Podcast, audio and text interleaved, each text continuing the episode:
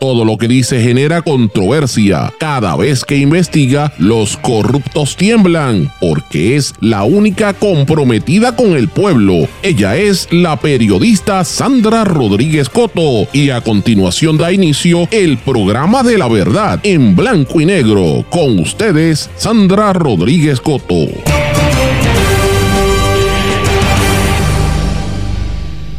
La crisis en salud se extiende a los laboratorios. Tecnólogo José Sánchez nos narra el riesgo al que se expone el pueblo por una legislación que impulsan cabilderos y políticos. Bienvenidos a su programa en blanco y negro con Sandra para hoy miércoles 23 de agosto de 2023. Les saluda Sandra Rodríguez Coto. En efecto, seguimos con el tema de la crisis en salud que es real tecnólogo José Sánchez nos narra de un proyecto de ley que busca permitir a las farmacias que puedan hacer pruebas que solo hacen los laboratorios clínicos y el riesgo que esto representa para la salud pública. Cabilderos y políticos impulsan este cambio que los Estados Unidos ya fracasó y se detuvo, pero aquí quieren más botadera de dinero. Orden de mordaza para gran parte del Departamento de Justicia. Nueva orden administrativa dice a los empleados y contratistas que en el Departamento de Justicia casi todo es confidencial. Esto es parte de la estrategia del secretario Emanuel y para limitar el acceso a la prensa y seguir ocultando información.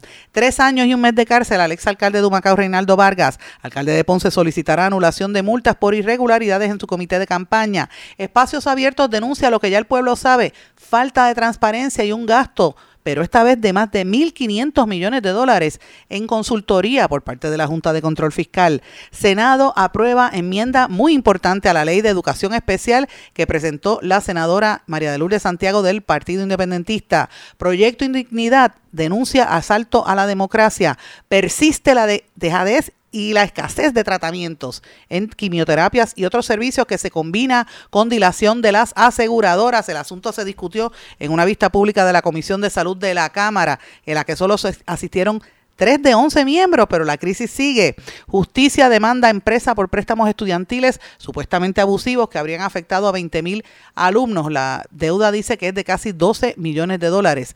Departamento de Recursos Naturales afirma que no hay duda que los invasores en Bahía de Jobos ocupan terrenos del gobierno. Y el fenómeno viral que ha conquistado la lista de Billboard, el cantautor Oliver Anthony con su éxito Richmond, North of Richmond. Vamos a hablar de estas y otras noticias en la edición de hoy de En Blanco y Negro con Sandra. Esto es un programa independiente, sindicalizado esto significa que se transmite simultáneamente por una serie de emisoras y medios que son los más fuertes en sus respectivas regiones por sus plataformas digitales, aplicaciones para dispositivos móviles y sus redes sociales. Y estos medios son cadena WIAC, compuesta por WYAC 930 AM Cabo Rojo Mayagüez, WISA 1390 AM en Isabela, WIAC 740 en la zona metropolitana y todo el área norte. También nos escuchan por WLRP 1460 AM Radio Raíces, La Voz del Pepino en San Sebastián, por X61 que es el 610 AM, 94.3 FM, Patillas, Guayama y todo el sureste y este del país. WPAB 550 AM Ponce, ECO 93.1 FM para todo Puerto Rico y mundolatinopr.com. Vamos de lleno con los temas para el día de hoy. En blanco y negro con Sandra Rodríguez Coto.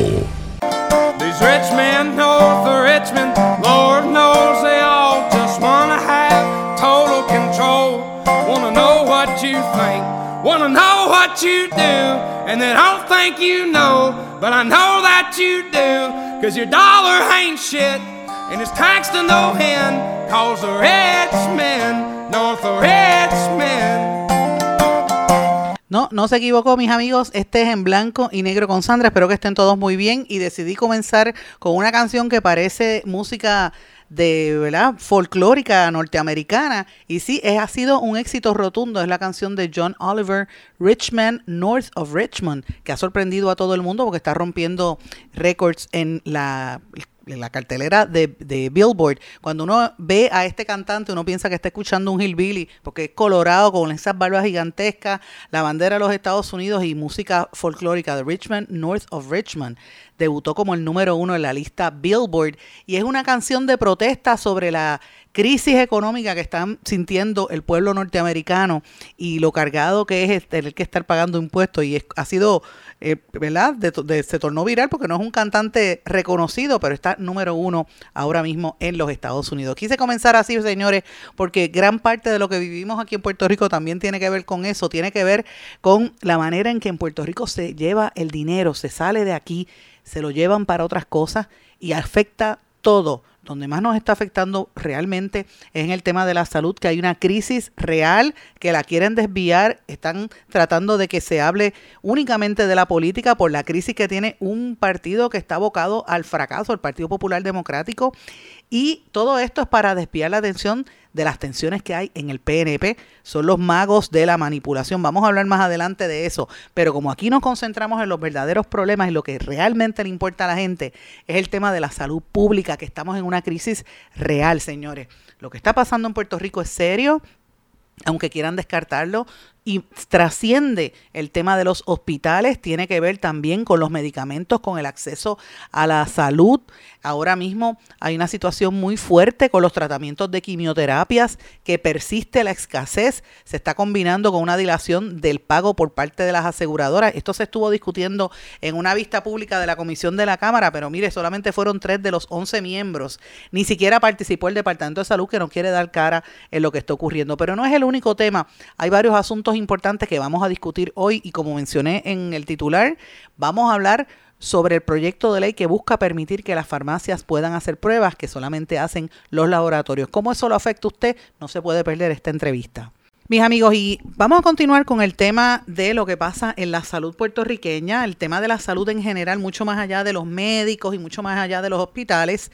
La crisis de la salud en Puerto Rico está afectando todos los renglones, los farmacéuticos, farmacias de la comunidad, eh, los centros radiológicos que también tienen sus problemas y sin lugar a dudas los centros de laboratorios. Hay un proyecto de ley que se está considerando, el proyecto 258, que está buscando quitarle prácticamente a los laboratorios su trabajo para que en las farmacias se puedan hacer pruebas de laboratorio. Eso es Usted dirá, bueno, pues es más conveniente. Pues no, porque los laboratorios se rigen por unos patrones muy específicos de, cómo manejar esas pruebas y de cómo hacer esas, eh, ¿verdad? esos exámenes, que para eso es que estudian, para eso es que tienen su licencia.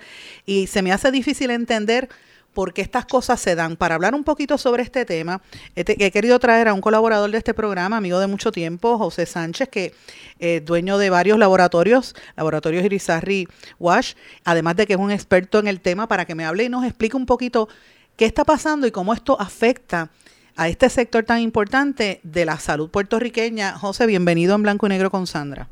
Bien, muchísimas gracias. Pues mira, esto surge como eh, con el proyecto del Senado 258 que lo está promoviendo el Colegio de Farmacéuticos, la Asociación de Farmacia y Cofarma, eh, con la idea de cambiar el sistema que tenemos ahora, permitiéndoles a las farmacias hacer pruebas de laboratorio, eh, inclusive este, diagnosticar la condición del paciente y hasta medicar el paciente a través del farmacéutico, ¿verdad? El, proyecto dice una cosa y la manera en que lo interpretan las farmacias este, es otra. Y el colegio de, farmacéuticos es otra. Básicamente lo que pretenden hacer es, con este proyecto, es desviarse de eh, tener la autoridad para desviarse de las leyes y reglamentos, eh, tanto estatales como federales, eh, que rigen la industria de laboratorio para asegurarse que los resultados que proveen los laboratorios son precisos y son confiables, ¿verdad? Para empezar, el proyecto tiene mucha eh, mucha este, deficiencia, pero comienza con la mala interpretación de lo que es una prueba de para uso en el hogar, una prueba llamada Clear Wave y una prueba de, lo que se conoce como Point of Care, ¿verdad? Eh, eh, según ellos, pues esas son pruebas que pueden hacer las farmacias porque son fáciles de hacer. Y eso no es correcto. Eh, las pruebas de home use no son pruebas diagnósticas. Se venden en las farmacias como las pruebas de, de, glucosa, lo, lo, lo, las pruebas de embarazo, ese tipo de cosas. Que vienen en cajita, las que vienen en cajita que uno puede hacerlo hasta en su casa. exactamente. Son pruebas que sí, son fáciles de hacer este, y, fácil de saber cuál es el resultado. Sin embargo, no son pruebas diagnósticas. Eso le da una idea a la, a la, mujer que sí eh, eh, puede estar embarazada. Pero eh, en ese tipo de pruebas eh, no hay ningún control de calidad para garantizarte que ese resultado que tiene esa paciente es correcto. Por eso es que son pruebas no diagnósticas.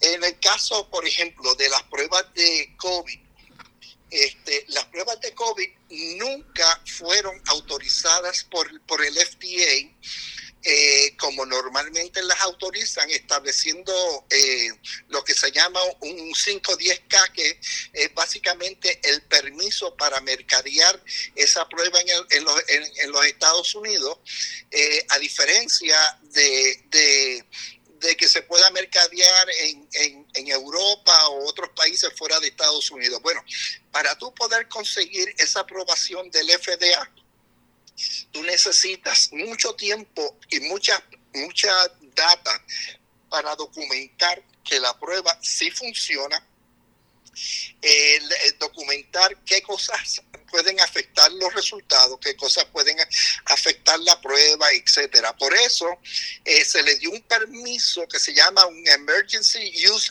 Authorization, ¿verdad? EUA. ¿Qué significa eso? El FDA y el CDC siempre dijeron que esas pruebas tenían que realizarse por un laboratorio clínico de alta complejidad. ¿El por qué? Porque era una prueba experimental y tenía que estar constantemente eh, siendo evaluada por un laboratorio debidamente licenciado y que supiera, o sea, que tuviera el conocimiento y las certificaciones para validar la prueba y seguir monitoreando el performance, el, eh, eh, cómo funcionaba la prueba durante todo el tiempo, reportar al FDA o al Departamento de Salud aquí en cualquier momento que eh, encontraran problemas con la prueba. Por ejemplo, en los laboratorios recibimos una serie de pruebas de parte del gobierno, ¿verdad?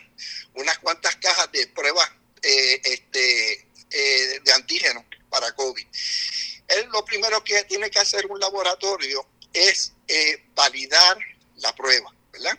Eso se valida cogiendo este, cinco muestras conocidas como positivas y cinco muestras conocidas como negativas. Y se documenta pues el fabricante, el, el, lote, la fecha de expiración, etcétera, y se realizan esas pruebas con esos con esa con esa esa este características muestras esas muestras conocidas, ¿verdad? Y obviamente te tienen que dar, las positivas te tienen que dar positivas y las negativas negativas. ¿Qué pasa? Cuando recibimos esas pruebas, hacemos esa validación, no funcionaban. Mm. No funcionaban y tuvimos que devolvérsela al gobierno, ¿verdad? Y se perdieron porque nunca, nunca funcionaron. De la misma manera que eh, pasó con varios suplidores, con varios diferentes lotes. Por ejemplo, una compañía que los primeros lotes funcionaban a la perfección además de hacerle esa validación, teníamos que usar controles. O sea, cada cierto tiempo, dependiendo de, cómo el laboratorio estableciera su control de calidad, cada cierto tiempo había que validar un resultado positivo, un resultado negativo. Además de participar en el programa de proficiencias, donde te mandan cinco muestras desconocidas y tú tienes que eh, sacar este, eh, por lo menos cuatro eh, buenas para poder seguir haciendo la prueba. Nada de eso aplicó a la farmacia. Eh, perdona que te interrumpa, para la gente que nos está escuchando y que puedan entender un poquito. Cuando uno piensa en un laboratorio, estás hablando de las, las, pruebas de COVID y todos sabemos que al principio pues había mucho descontento, mucha gente que no tenía, claro, era algo nuevo, la gente estaba todavía experimentando en, en gran medida, pero como quieren un laboratorio, ustedes tienen unos equipos donde validan las pruebas y donde se hace como una medición. ¿Esos equipos los tienen las farmacias? No, no, no es que es equipo, son procedimientos. O sea, pero, pero ¿eso lo, lo pueden hacer las farmacias? Bueno, podrían hacerlo, pero no lo hacen. ¿Por qué? Aquí, aquí, bueno, porque ellos no son laboratorios clínicos, hay complexity. A las farmacias se le dio la oportunidad de hacer las pruebas porque en Estados Unidos no hay tantos laboratorios como aquí y entonces pues también las farmacéuticas de cadena dieron la oportunidad de hacer unos cuantos millones de dólares y se metieron a hacer ese tipo de pruebas, ¿ven? Pero no cumplían con esos requisitos. Aquí la farmacia, ninguna farmacia, estoy seguro a ti, que siguió y está documentado los, que, los procedimientos que se le requieren a un laboratorio clínico high complexity, este, debidamente licenciado. Bueno, no solamente eso, cada vez que te traen un lote nuevo, tiene que volver a validar la prueba. Okay.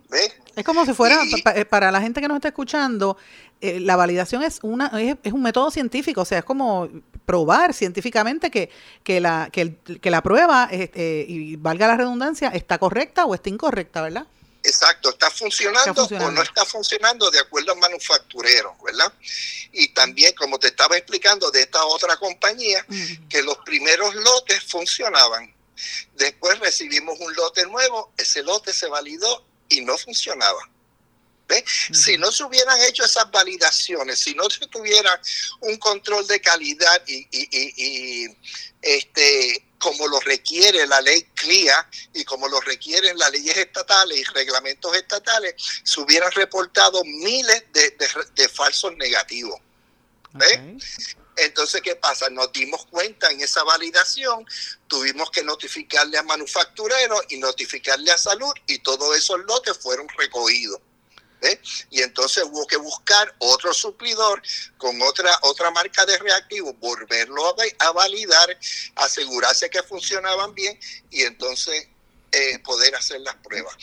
¿Tú realmente crees que las farmacias que hacían pruebas de COVID realmente hicieron todo ese trabajo? No, porque es que la pregunta que, perdona, ¿verdad? Que esto va a sonar un poco difícil y a los amigos radio escucha, pero ¿cómo una farmacia va a hacer eso si la farmacia lo que está esperando, mientras tú estás esperando en fila para que te atiendan, pues estás rato allí, pues tú te pones a mirar en las tiendas y compras un paquete de dulces, una, una bolsita para para comprar un regalo, este huevos y leche, y haces la fila y compras las pastillas para el dolor de cabeza y después buscas tu medicamento. Entonces, en ese proceso, tú vas a estar con gente comprando, con carritos de compra, comprando artículos, comprando juguetes o lo que sea, y a la misma vez haciéndote pruebas.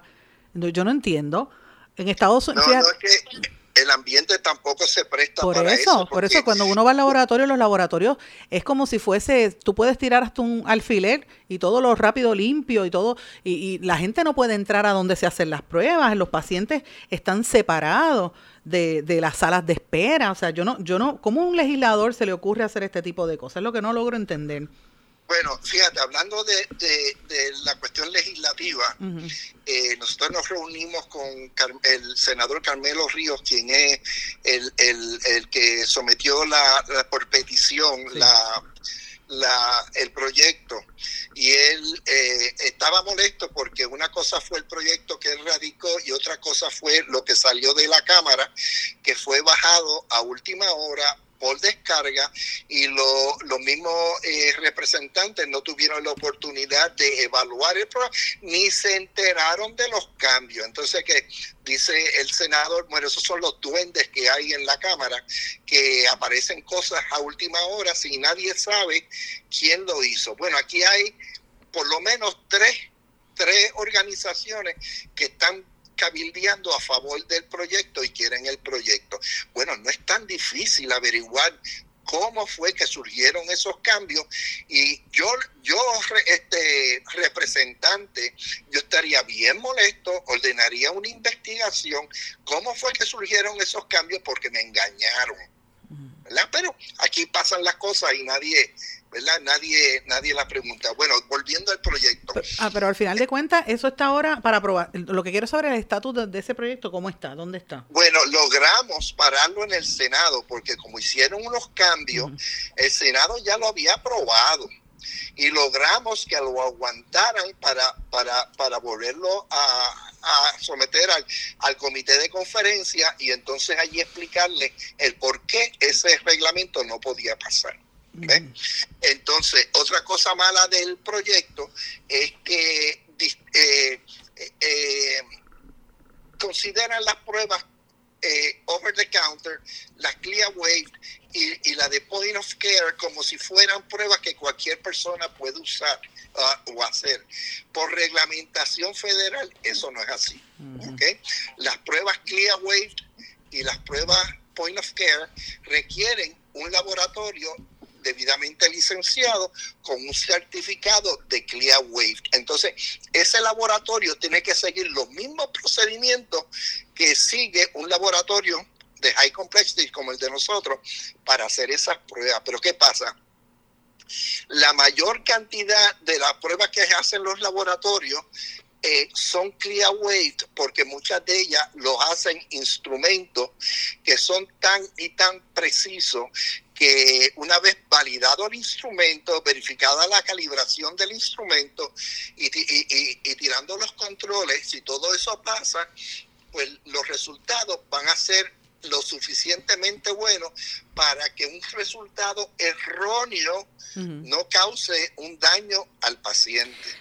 Pero eh, tú tienes que tú tienes que seguir los mismos procedimientos que sigue un laboratorio. Y una, y una pregunta, que, que poniéndome en el otro punto de vista, ¿qué impide que una farmacia en su área de farmacéutico recetario monte allí un laboratorio? Bueno, no hay nada que lo impida, pero tiene que seguir la ley vigente, por ejemplo, tienen que empezar por solicitar un CNC y ya el mercado está súper saturado en Puerto Rico. En Puerto Rico hay un laboratorio por cada 3.000 habitantes o menos. ¿Ok? Cada 3.000 habitantes, ¿qué pasa? Le permitimos a la, a la, a la farmacia hacer pruebas de laboratorio, van, muchos laboratorios van a, a, tener que cerrar porque como te dije, la gran mayoría de las pruebas de, rutina son clear wave por los instrumentos que tienen. ¿verdad? Por ejemplo, un urinálisis, por ejemplo, mira, el urinálisis tiene dos, dos etapas. Tiene la etapa de, de, química de orina y tiene la etapa de microscópico. La tirilla de orina cualquiera la puede leer, es una, es una prueba wave pero tú tienes que llevar todos los controles de validación, de, de, de, quality control y todas esas cosas. Ok, eso es fine, pero cuando tienes que hacer la parte microscópica, ya eso es medium complexity o high complexity. Tiene que ser un tecnólogo médico debidamente entrenado, trabajando para un laboratorio clínico debidamente certificado, quien lo haga y lo reporte. ¿Y qué vieron, qué vieron la COFAR, eh, ¿verdad? la Asociación de Farmacia, eh, Colegio de Farmacéuticos y COFARMA? ¿Qué oportunidad vieron en este mercado? Bueno, mira, aquí hay varias teorías, ¿verdad? Lo primero es que vieron lo de hacer las pruebas de COVID como un gran negocio, ¿verdad? Eso para empezar. Lo segundo es que ellos creen que usando pruebas over the counter de las que venden para monitorear el azúcar y es y pues que ellos pueden hacerle la prueba al paciente, interpretar los resultados, ¿verdad? Y de acuerdo a los protocolos que tengan establecidos con, un médico, ¿verdad? Eh, tomar la decisión de qué va a hacer con ese paciente. ¿Ok? Este, en otras palabras, ellos pueden tener un, un, médico que les redacte un libro de protocolos de qué hacer cuando un paciente sale con la azúcar alta o sale con la azúcar bajita. Pero guess what? Esas pruebas no son diagnósticas. Y entonces el, el, el, el, farmacéutico este, va a cambiarle el medicamento, la dosis de, de, de, de, de insulina al paciente basado en una prueba una prueba que no es diagnóstica. Que es una prueba de cajita, por decirlo así. La puedes comprar over the counter. ¿Quién va a asumir la responsabilidad de ese paciente? Ah, ellos dicen, ah, pero es que hay farmacias que están abiertas 24 horas y el paciente puede ir allí y tomarse, hacerse la, este, la prueba de glucosa y nosotros le resolvemos. Bueno, eso no es así. Para eso están las salas de emergencia. Si un paciente diabético tiene la azúcar alta donde debe ir es a la sala de emergencia para que se la controlen, no a una farmacia donde un farmacéutico le va, el farmacéutico le va a decir qué prueba hacerse, le va a hacer la prueba, va a interpretar el resultado y a la vez va a tomar la decisión clínica que tiene que, que debe tomar según ese protocolo que ya establecieron. Por eso te digo que la ley tiene muchas cosas escondidas, Y entonces cada cual lo está interpretando su manera para sacar un beneficio económico de todo esto. Entonces, ¿qué pasa? por, eso es bueno, por, eso es bueno detenerse y, me he quedado callada escuchando para que la gente pueda entender la magnitud de, lo que esto representa. Usted dirá, de entrada tú dices, mira qué chévere, voy a tener acceso al laboratorio y no tengo que ir a dos sitios a la vez, pero eh, a qué se arriesga, ese es el problema. Pero vamos a hacer una pausa, José, porque tengo la pausa encima. Cuando regresemos, quiero hacerte unas preguntas adicionales sobre este tema, ¿vale? Voy a hacer una pausa, regresamos enseguida. Esto es En Blanco y Negro con Sandra Rodríguez Coto. Esto es En Blanco y Negro con Sandra Rodríguez Coto. Regresamos en blanco y negro con Sandra. Bueno, mis amigos, estábamos hablando antes de irnos a la pausa sobre lo que está tratando de hacer el Senado, la, Asamblea Legislativa en Puerto Rico, con un proyecto que están tratando de empujar de todas maneras para convertir a las farmacias en una especie de laboratorio. Y después de eso, ¿qué es lo próximo? Convertir a las farmacias en hospitales. Es una competencia adicional ¿Es una accesibilidad al paciente? ¿O qué tipo de pruebas usted puede dar mientras está, como digo yo, con el carrito comprando eh, juguetes, comprando leche, comprándose unas aspirinas y a la misma vez haciéndose la prueba? Esas son las preguntas que tenemos que plantearnos. ¿Dónde está el nivel de, ¿verdad? De, de limpieza, de cómo se hacen esos procesos eh, y cómo compara el, negocio, por decirlo así, de la salud en Puerto Rico. Tengo en línea telefónica, que estábamos hablando antes de irnos a la pausa, con José Sánchez de los laboratorios Irizarry Wash, que estábamos eh, planteando el reto que esto representa para la industria. Y quería preguntarle, eh, aprovecho que estamos ahora en este, otro tema, esto es como un, yo lo miro como una oportunidad de negocio para la farmacia, para la farmacia, ¿verdad? Así como la... ajá. Eso, eso es así. En Estados Unidos, en algunos estados, porque muchos estados no lo permiten. Eh, por ejemplo, los Walgreens establecieron unas clínicas que de hecho no les dio resultado, ya muchas están cerrando, unas clínicas para atención rápida de pacientes, como si fueran salas de urgencia, donde la atiende una enfermera y la enfermera es la que eh, este, ordena las pruebas, le hace las pruebas y de nuevo le receta lo que tenía que recetar, etcétera. Una enfermera, ¿ok? Ni siquiera un médico, una enfermera. Bueno, eso trataron de hacerlo aquí en Puerto Rico también y la misma escuela, el, el, colegio de enfermería se opuso a ese proyecto, pero, pero bueno, este, eh, aquí lo que quieren es imitar lo mismo, lo único que le están dando la vuelta a que sea el farmacéutico quien haga la prueba y la interprete. Ok, en serio, vamos a tener un farmacéutico a cargo del recetario. Imagínate monitoreando todo eso y a la misma vez haciendo e interpretando pruebas de laboratorio. Bueno, uno que tiene que ir a esa, Yo soy cliente, lo digo públicamente, porque vivo cerca, aquí tengo farmacias de la comunidad, pero a veces no consigo los medicamentos, voy al Walgreens y estoy una hora esperando a que me atiendan.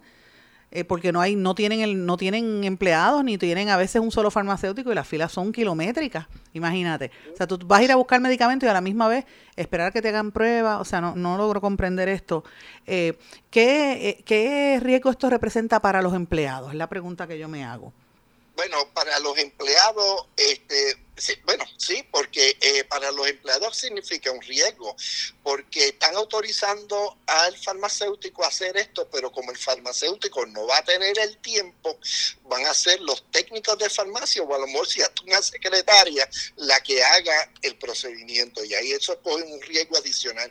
Pero el proyecto también busca autorizar a los técnicos de farmacia a vacunar Y si el mm. paciente tiene una reacción adversa, un, ataque de anafiléctico, pues el, técnico de farmacia va a tener la autoridad de medicar al paciente. Oh, Dios mío, o sea que, que están quitándole responsabilidad incluso hasta los médicos, hasta las enfermeras. Ah, eso, eso, eso es así. Este, y, esto, esto es un, un, proyecto que no puede pasar de ninguna forma porque pone en riesgo a los pacientes. Es igual que el proyecto pretende que una receta sea válida por 12 meses. Dios mío. Si tú vas al médico por una condición y el médico te receta unos medicamentos es para usar, uso inmediato. Pues yo no, es esperar 12 meses para, para irte a cogerla. Yo puedo esperar que por lo general duran, los planes médicos dejan como 5 a 6 meses, algo así, o 4 o 5 meses, porque tú tienes que ver si el, si el medicamento está teniendo efecto, eh, o, si hay, o, si hay que cambiar la dosis, o eliminarlo, ¿verdad? O añadir otro medicamento, pero estar un año completo está difícil eso.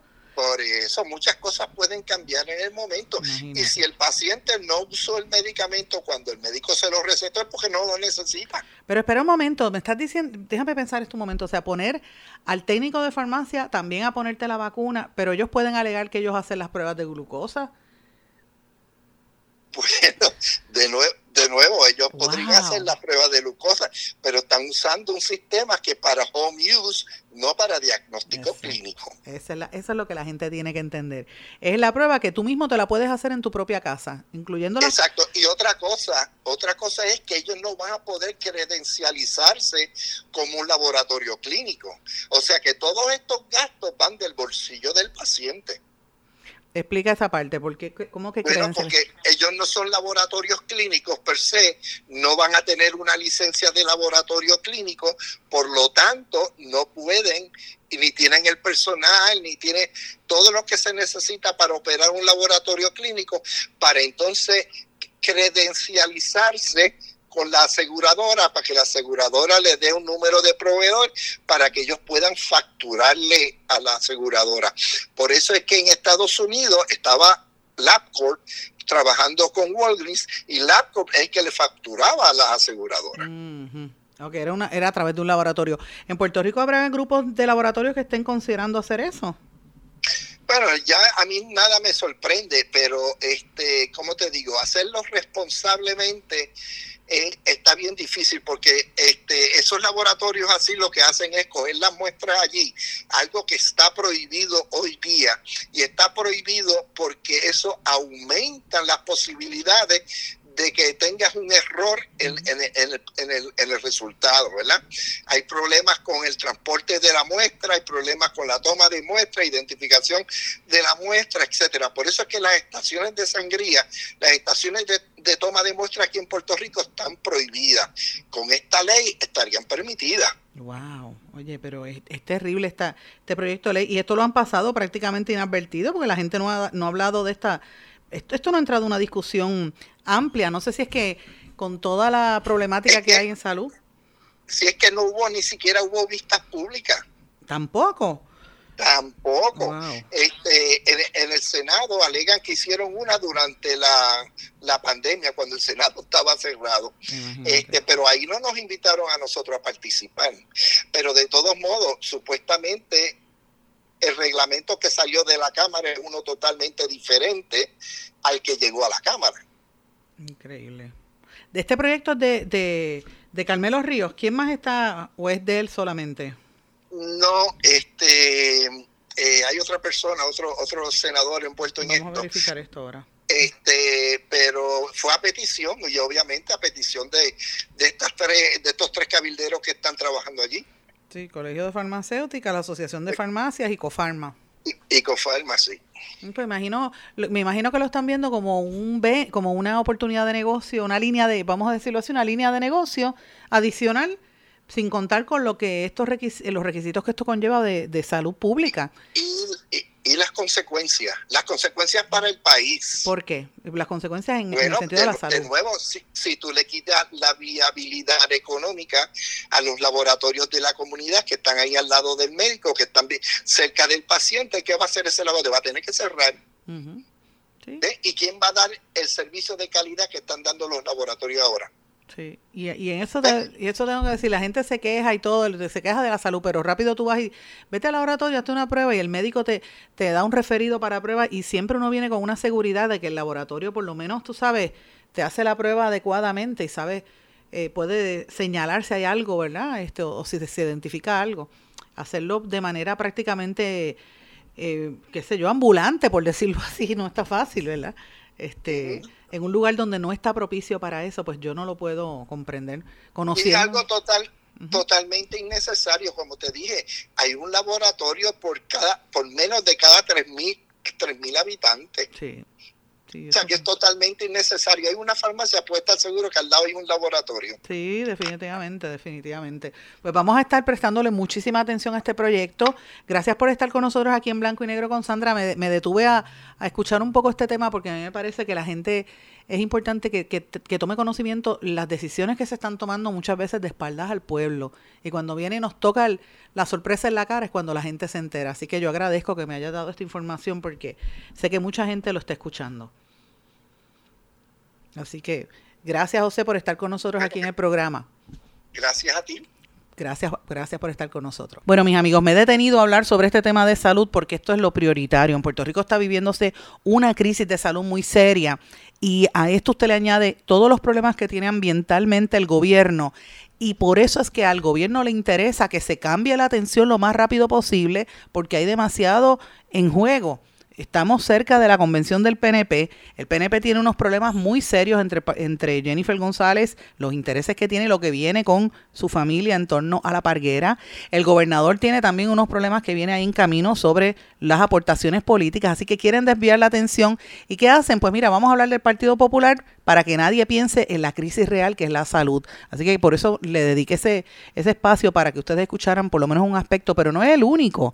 El grupo IMA que ustedes saben que, radicaron una quiebra y están tratando de, pedirle al Tribunal Federal que avale la venta del hospital en Fajardo. O sea, va a haber un cambio también en eso, en, en términos de la estructura de los hospitales que tenemos en nuestro país. Y hay una situación también adicional, que es para el paciente. Cuando usted tiene que enfrentar esta realidad ahora mismo y lo quieren ocultar. Mira, la Comisión de Salud de la Cámara hizo unas vistas públicas, solamente fueron tres de los once miembros cuando estamos en una crisis de salud, que todo el país lo sabe. ¿Y cuál era el tema? Mire, la escasez de tratamientos para la gente que tiene cáncer, para la gente que tiene que recibir quimioterapias. Y esto se combina con la lentitud de las aseguradoras de pagar por los tratamientos. O sea, hay gente que va a morir, vamos a decirlo de esta manera los pacientes de cáncer se exponen a esta negligencia del sistema para que los medicamentos no aparezcan. Y lo estaba denunciando la Asociación Hematológica y Oncológica en Puerto Rico, que dice que no tienen, no, no se ha podido mitigar la falta de medicamentos para los pacientes de cáncer, que esto puede conllevar vida o muerte. Así que, ¿dónde está el gobierno respondiendo a los verdaderos problemas? ¿Dónde está la prensa hablando de estos, de estos asuntos, más allá de ponerlo en la noticia número 9, para darle espacio a hablar de la pelea chiquita del Partido Popular que solamente le importa a ellos, porque eso no, no tiene ninguna relevancia real para la crisis de mucha gente en nuestro país? Lo mismo que está pasando con el PNP. Mire, vamos a poner las cosas en perspectiva. La salud tiene que estar por encima de todo eso y tiene que ser el, el tema primario cuando regrese de la pausa, voy a continuar con este tema y voy a explicarle lo que está haciendo el gobierno para desviar la atención. Regresamos enseguida. Esto es En Blanco y Negro con Sandra Rodríguez Coto. En mi pueblo se chinchorrea bien duro. Aquí me cubre mi plan médico y en tu pueblo también. En mi pueblo es donde tenemos las mejores vistas. Aquí cubre mi plan médico y en el tuyo también. En mi pueblo se goza de verdad. Aquí me cubre mi plan y en tu pueblo también. Plan de salud Menonita en todo Puerto Rico. El plan médico que te cubre con una extensa red de médicos, especialistas y laboratorios. Además, te cubre en el hospital de tu preferencia en cualquier lugar de Puerto Rico. Plan de salud Menonita. Quites el dolor de cabeza con sus obligaciones de contabilidad con los servicios que presta Villalba y Villalba Company. Directo, personal y con sensibilidad humana. Lo que se busca es un verdadero asesor de contabilidad para todo tipo de servicio de contabilidad, pago de IBU, pago de nómina, informes trimestrales y anuales y otros. Ofrecen servicio directo personalizado. Villalba y Villalba Company. Para orientaciones, su teléfono el 939-336-5774. 939-336-5774. Oye, Brian, no te vayas. Llévame contigo para la playa. Llévame con Boycar y márcalo así. Llévame con Boycar pa' donde vayas. Oye, chico, ¿qué te pasa? Llévame contigo para la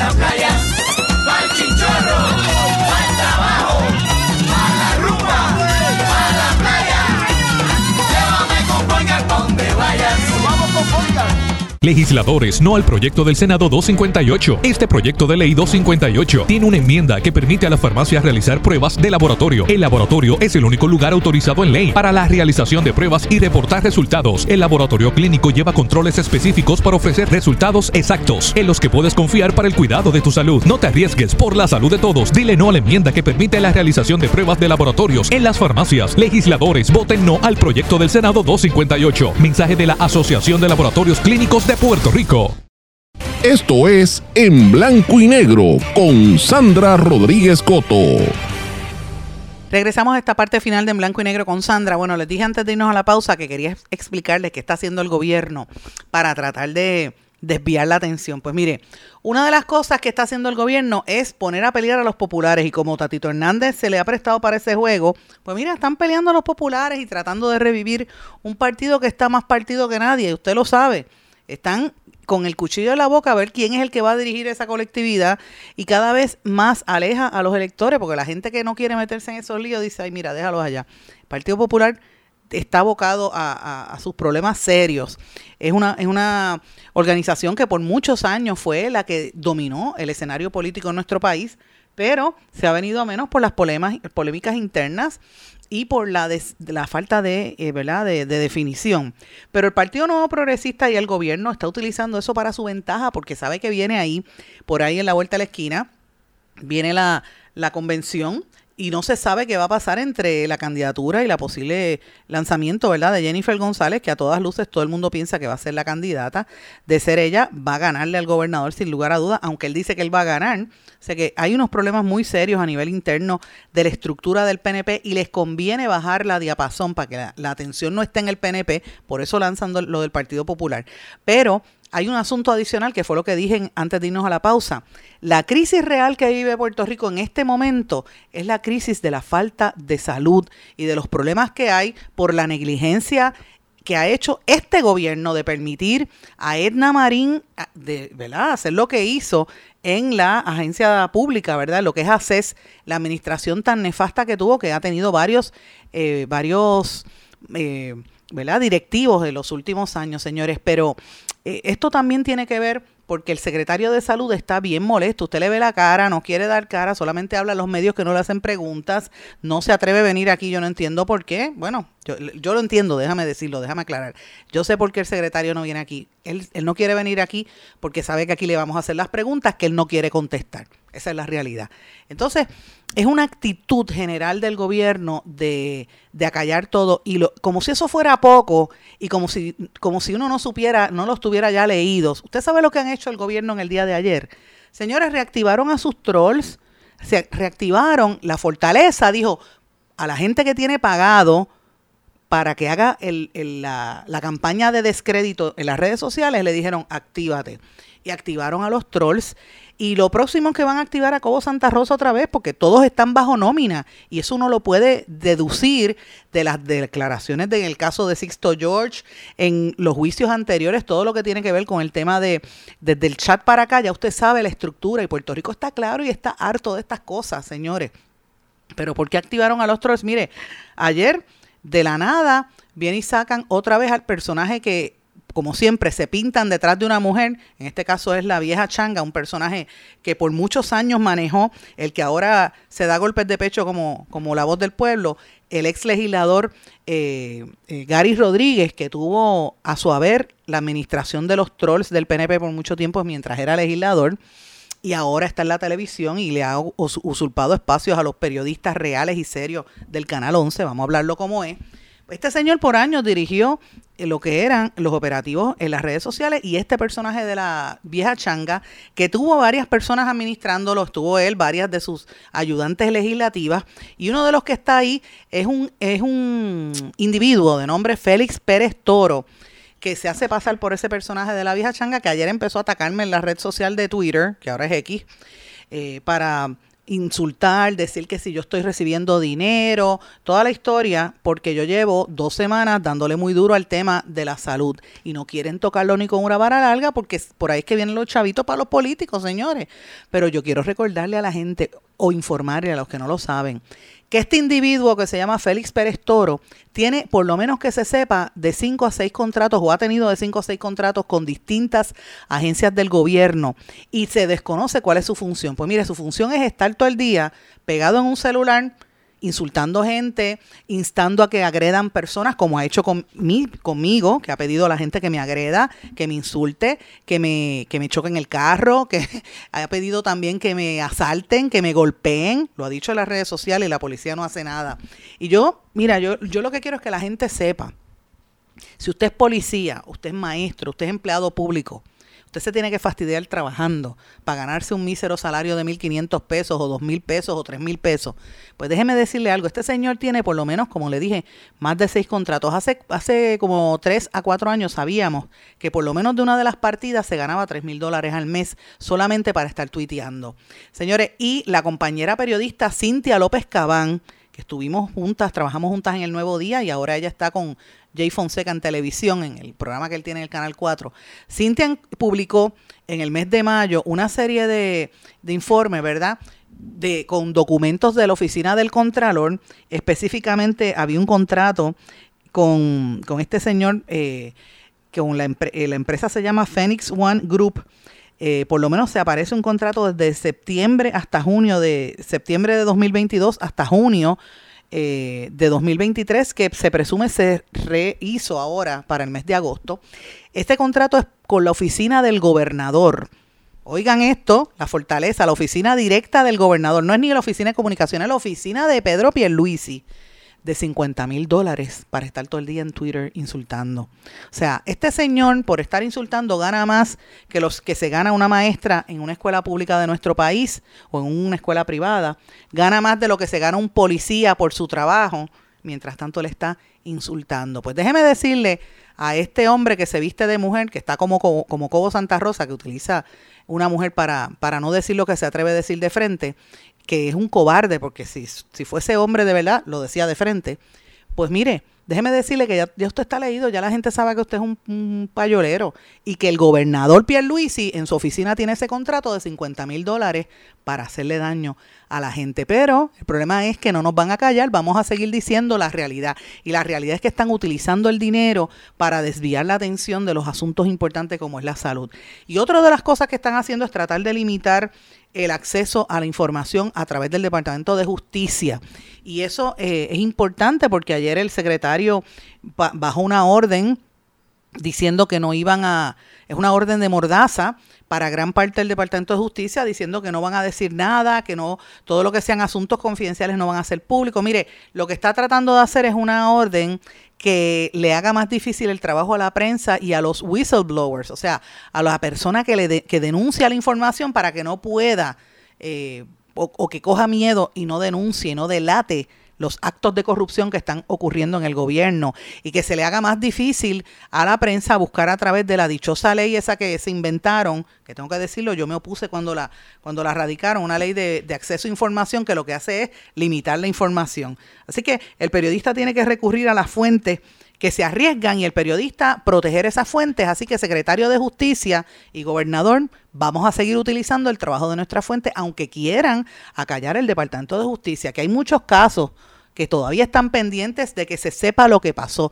Yo tengo muy presente los asesinatos como el de el, el abogado que tiraron por un, supuestamente se suicidó de un apartamento, mire, que todo el mundo sabe, y tuvimos a la mamá de él aquí después de, de de esta situación y después salió el resto de la prensa, ustedes recordarán aquel caso, y muchos otros casos que involucran al Departamento de Justicia y no tenemos miedo, vamos a seguir buscando la información por más orden de mordaza que haga Emanueli, que por cierto está, quiero que hable si de verdad va a, ¿verdad? a apelar la decisión del Tribunal Federal en el caso de las, eh, ¿verdad? De la, de la mordaza que quieren poner y, y la, llama, la mal llamada fake news, el caso que nosotros le ganamos a nivel federal.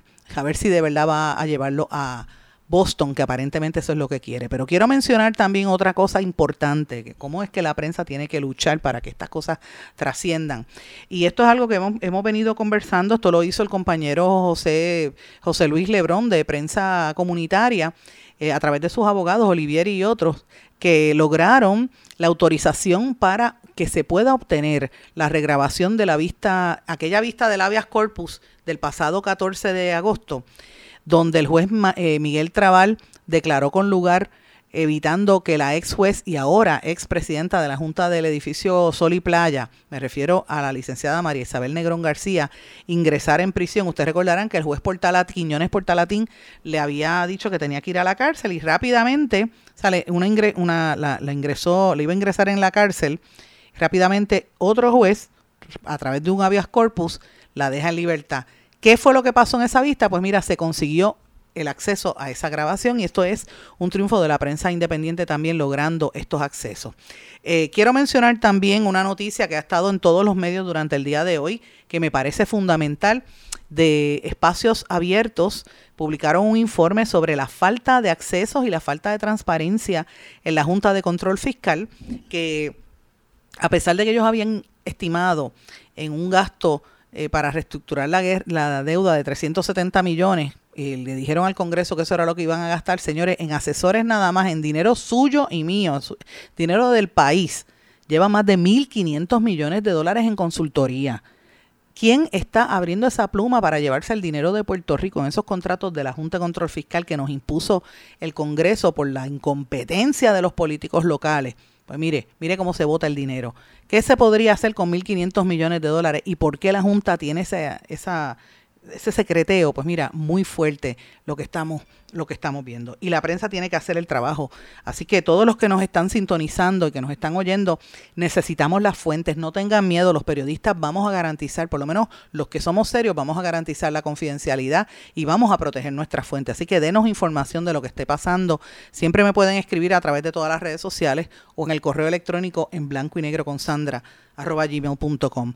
Señores, en el Senado se aprobó una importante enmienda que presentó María de Lourdes Santiago del PIB eh, para la ley de servicios educativos de personas con impedimento, la, ley de educación especial, y fue un trabajo de la Comisión Especial de Monitoría Legislativa sobre Educación Especial. Este proyecto, el 1176, eh, busca enmendar, ¿verdad? Lo que dicen, el prohibir el uso del lenguaje estereotipado en la, en la redacción del programa eh, de estudio individualizado, el PEI, y requerir expresamente que ese documento contenga una descripción detallada del funcionamiento de la persona, para fijar metas. Fíjense que esto es importante y, es muy técnico. Si usted tiene un niño con impedimento, tiene que hacer ese programa de estudio individualizado, el PEI, que para mí eso es como una palabra mala porque era una tortura cada vez que tenía que hacer una reunión de compu para hacer un PEI de mi hija y, me topaba con unos incompetentes en el Departamento de Educación y gente mal, mala, gente de mal, con maldad que no quería ayudar a los niños y, utilizan unas palabras estereotipadas sin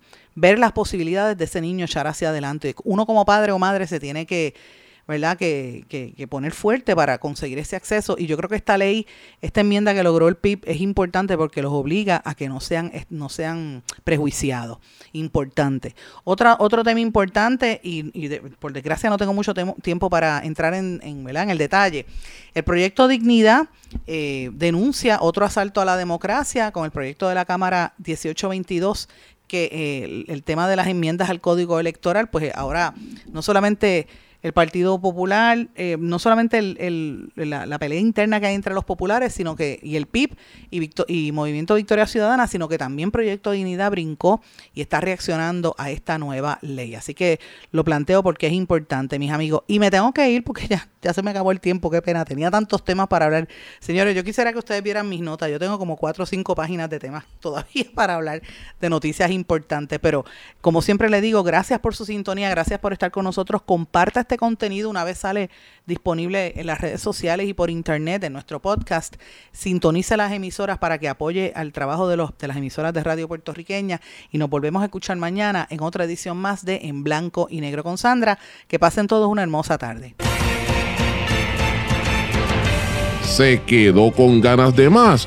Busque a Sandra Rodríguez Coto en las redes sociales y en sus plataformas de podcast porque a la hora de decir la verdad, solo hay una persona en la que se puede confiar, Sandra Rodríguez Coto, en blanco y negro.